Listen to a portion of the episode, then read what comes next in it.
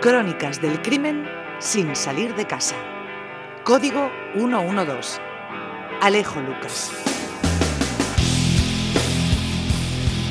La caja registradora con el cambio del día, que eran 115 euros, me rompieron el cristal y ya está. Pues de inseguridad, como siempre. Y es lo último que se está viviendo. Y en los coches, no paran de robar en los coches y va, y bueno, pues bueno, inseguridad. De las primeras pesquisas se pudo comprobar que el patrón a seguir era el mismo en, todo, en todos los robos cometidos, por lo que se, se obtuvieron diversas imágenes de las cámaras de seguridad y se trataba de un grupo el cual eh, actuaba generalmente de madrugada.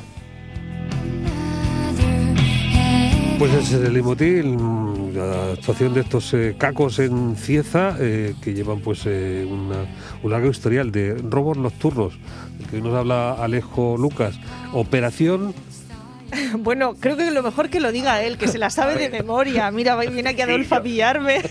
Bueno, buenos días. Alejo, Yo buenos tuve- días. Yo tuve también que buscarlo y preguntarlo. Cockroach, que es Ah. cucarachas en inglés. Ah, que por esto, cucarachas. Ah. Pero escucha, es que en la Guardia Civil de Cieza son muy imaginativos. Le dio un tiempo ese 2019 por el inglés y todas las operaciones estaban en inglés. Ahora les ha dado por el húngaro.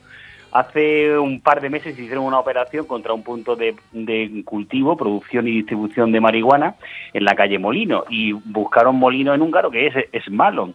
Tu- Hubo que preguntar mucho para poder salir de dudas. Sí, pero ¿y qué pasa? ¿Que la cucaracha tiene hábitos nocturnos o, o que es En la... este caso, este grupo al que nos referimos, esta, esta banda de presuntos ladrones, falta aún que salga el juicio, por eso siguen siendo presuntos, pero los indicios les apuntan a ellos, pues actuaban siempre de noche, con nocturnidad y alevosía, como se suele decir en estos casos. Y de ahí que pues se les asociara, porque también, también iban encapuchados y vestían de negro. Es casi casi una cuestión cromática metafórica y siempre le dan ese giro pues para hacerlo para hacerlo interesante. Y el origen de este tipo de nombres tan pintorescos es para que no para que no salga información por ningún tipo. No vaya a ser que vayan a pedir el registro en la casa de fulano, alguien lo oiga y dé aviso. Por eso siempre hay palabras en clave para este tipo de temas.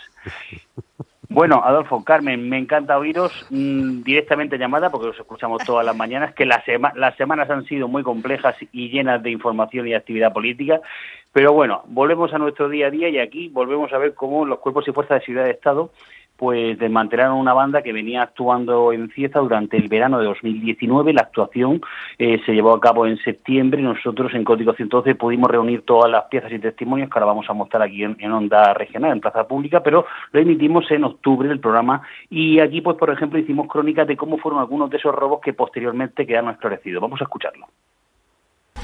Estamos en el interior de una pizzería de Cieza. Es de madrugada y no parece haber mucho movimiento en la calle. De repente vemos aparecer en escena un hombre con una sudadera blanca. Lleva una linterna en la frente que cubre con una capucha ocultando también su rostro. Tras saltar el mostrador registra todo lo que pilla a su paso bajo los TPVs y sistemas de cobro del local. Busca dinero, el que sea. Es decir, ya vemos aquí cómo estaban asaltando y gracias a la grabación de las cámaras pues se pudo tener imágenes y los investigadores empezaron a perfilar el patrón o las características de estos individuos. Escuchamos a la encargada de ese local, de la pizzería, es uno de los comercios asaltados por esta banda, explicaban cómo pudieron traspasar pues ese cristal.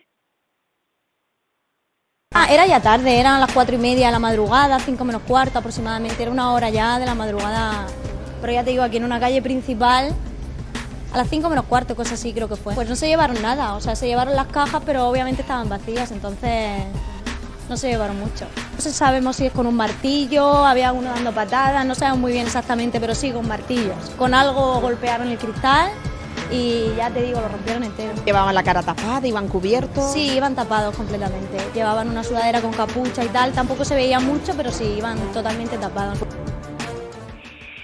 Es decir, esta gente con total impunidad en plena gran vía de Cieza de madrugada se lían a mm, martillazos contra el escaparate y entran y asaltan la caja. Esto es una, una pizzería.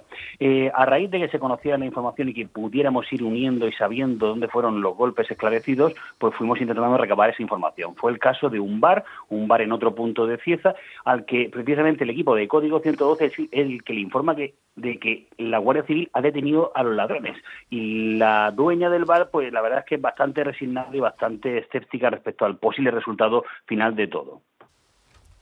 Igual, me- o sea, Que mm, me da igual porque como va a estar, van a estar poco tiempo y lo van a soltar porque pasa eso. ¿Y qué se llevaron? La caja registradora con el cambio del día, que si eran 115 euros, me rompieron el cristal y ya está. Nada más. Y cuando tú entraste y ya terminó con esto, ¿qué sensación te dio cuando vienes a tu negocio y te encuentras eso así? Eh, pues estaba el veci- el- un vecino fuera y decepción, porque es lo que hay. ¿Tú has recuperado o crees que vas a recuperar algo? No, no le he dado parte ni al seguro porque la verdad es que es un papeleo y, y follones y rollos para llegar a lo mismo, que te vuelva a pasar cuando los ladrones quieran. Esa era Jessica Aguilera con bastante escepticismo respecto al posible resultado final. También se asaltó un kebab hasta en varias ocasiones, también en la Gran Vía. Fijaos la, la, la impunidad con la que actuaba esta gente. Vamos a escuchar al gerente. Pues por aquí, en esa ventana, tenemos aquí una ventana de cristal. Rompieron el cristal y entraron a robar y, y la otra vez fue por aquí. el- Rompió el cristal. ¿Y qué se llevaron? No muchas cosas, eh, la caja registradora y algunas cosas más. Van directos a la caja. La caja, claro, se llevan la caja. Cambio para el siguiente día. ¿A qué hora entraron? A la, sobre las 4 de la madrugada, más o menos. Los cristales son muy caros. Menos de un mes, dos veces. Dos veces. ¿Os había dado tiempo a poner otra caja registradora de un robo a otro? Sí, sí. O sea, que se llevaron dos veces la caja. Hemos fiado porque pensábamos van a entrar a robar una vez, no van a entrar otra vez. Después de que nos han roto el cristal, pusimos la reja, la corredora esa. Y ya, a ver si ya no roban más. Es decir, rob- roban rompiendo cristales, son reincidentes, actúan en cualquier arteria principal de la ciudad, van encapuchados, pero es que además también hasta robaron en un comercio mm, de origen asiático, el dueño asiático, en la mismísima Plaza de España. Escuchamos. Mismo modus operandi y mismo objetivo. Aquí el ladrón entra agazapado bajo las rejas del comercio. Con ayuda de sus compinches ha forzado los barrotes en uno de los lugares más concurridos de Cieza, la Plaza de España. Va directo a la caja, trajina entre los cajones y finalmente enciende una linterna. Busca ansiosamente pero no parece encontrar su botín entre los montones de golosinas a granel que se distribuyen en el mostrador. Este comercio de origen asiático no parece haber dejado dinero en la caja y el ladrón empieza a impacientarse. Finalmente, y tras buscar en diferentes recovecos, decide marcharse. Espera, no, un último vistazo. Se llevará algo de género y unos pocos billetes del cambio para el día siguiente. Es decir, estaban especializados en comercios y no atrancaban con ninguno. También aquí reventaron una reja para poder acceder. Vamos a intentar entender a Xiaomi, que es no es un móvil, sino es el dueño de ese comercio asiático. Señor Jung. Los ladrones, ¿por dónde entraron? Los ladrones. Pasa aquí. Son las cajas. En la caja. Sí. ¿Y cuánto dinero? Eso es ciento, ciento no sabe. No sabe cuánto. ¿Y ¿Era de noche o de día? A la noche. La hora más o menos.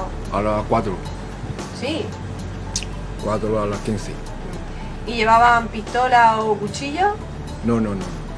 Eso no sabe. Yo aquí celado. Yo la casa. Vale. A las por la mañana, eso los cuatro, eh, quince minutos. Pasa ¿Y rompieron la puerta esa o...? Sí, sí. Aquí. Ya ves, Adolfo, que Xiaomi se explica muy bien, pese a que también compartir nombre con un móvil que he escuchado, pero es que era, sí, Xiaomi Jung, se llamaba este señor que tan amablemente nos atendió, nos explicó cómo vio el robo al día siguiente porque él estaba en casa. Pasamos ahora a analizar los últimos dos casos de los que pudimos tener noticias con un dato muy relevante que va a ser fundamental para el esclarecimiento posterior. Es una pista, hay que estar atentos. En el primer caso vamos a escuchar al dueño del bar Costa Rica y qué fue también lo que hicieron en ese robo del bar que luego fue eh, determinante. No la forzaron, la destrozaron. Fueron chapuceros. Aquí otras veces han robado y las máquinas sí, parece que la han abierto con llave. Pero allí no, allí la abrieron mm, destrozada. Se quedó con las cámaras que tengo en el local, se quedó todo grabado. Mm, Yo se lo entregué a la Guardia Civil y ellos fueron los que investigaron. Pues el cristal que me rompieron me costó 180 euros.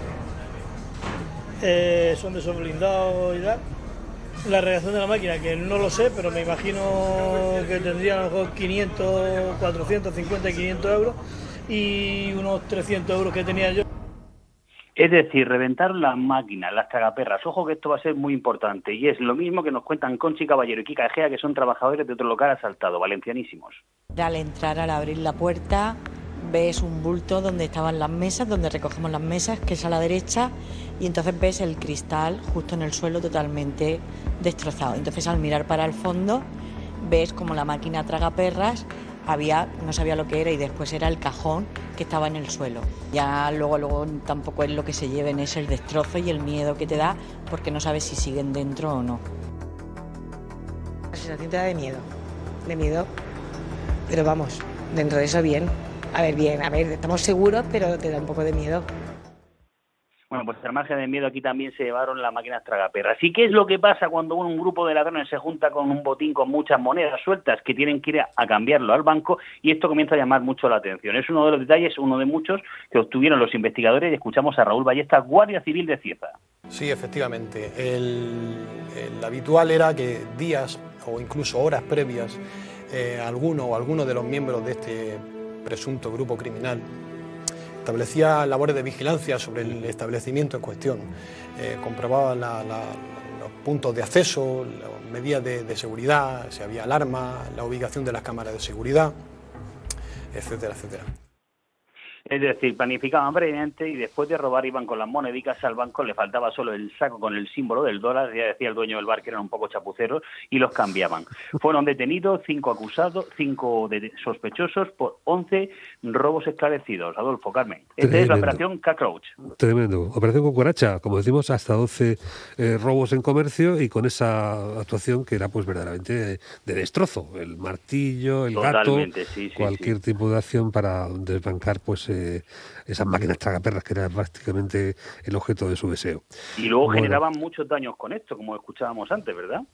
Esto es un antológico del crimen en la región de Murcia que hace Alejo Lucas, pero en fin, como está continuamente eh, revisando los nuevos que le van entrando, porque fíjate eso que pasó el otro No día. para, ¿eh? ¿Eh? de esos eh, cuerpos que aparecieron desnudos en medio de la carretera, ¿no? Que incluso uno de ellos sin cabeza. Pues, eh, Sí, lo que, no- lo que así hemos informado en Siete Televisión y lo que a mí me dicen de momento es que todo se está investigando a priori como un accidente de tráfico, porque en esos accidentes hay fuerzas, hay golpes, hay una violencia ejercida contra los cuerpos, pero no significa que haya un, un asesinato brutal y sádico. Así que en principio, en principio se investiga como un accidente, pero eso no deja de ser llamativo que los cuerpos estén tan machacados, claro. Eh, ¿Cómo va el código 112 de esta semana? Mañana jueves a las 10. Uh, esta semana va No tiene cargado de sucesos, marihuana, se han acabado. de pólvora y también ¿Ah, sí? de tribunales, que tenemos una semana cargadísima de tribunales, ya que volvamos a tener la actividad habitual, que hemos estado muy distraídos estos últimos días, pero tenemos muchos temas. Volvemos a la rutina. Gracias, Alejo Lucas. Un abrazo, Adolfo Carmen. qué desastre, qué desastre. Bueno, venga.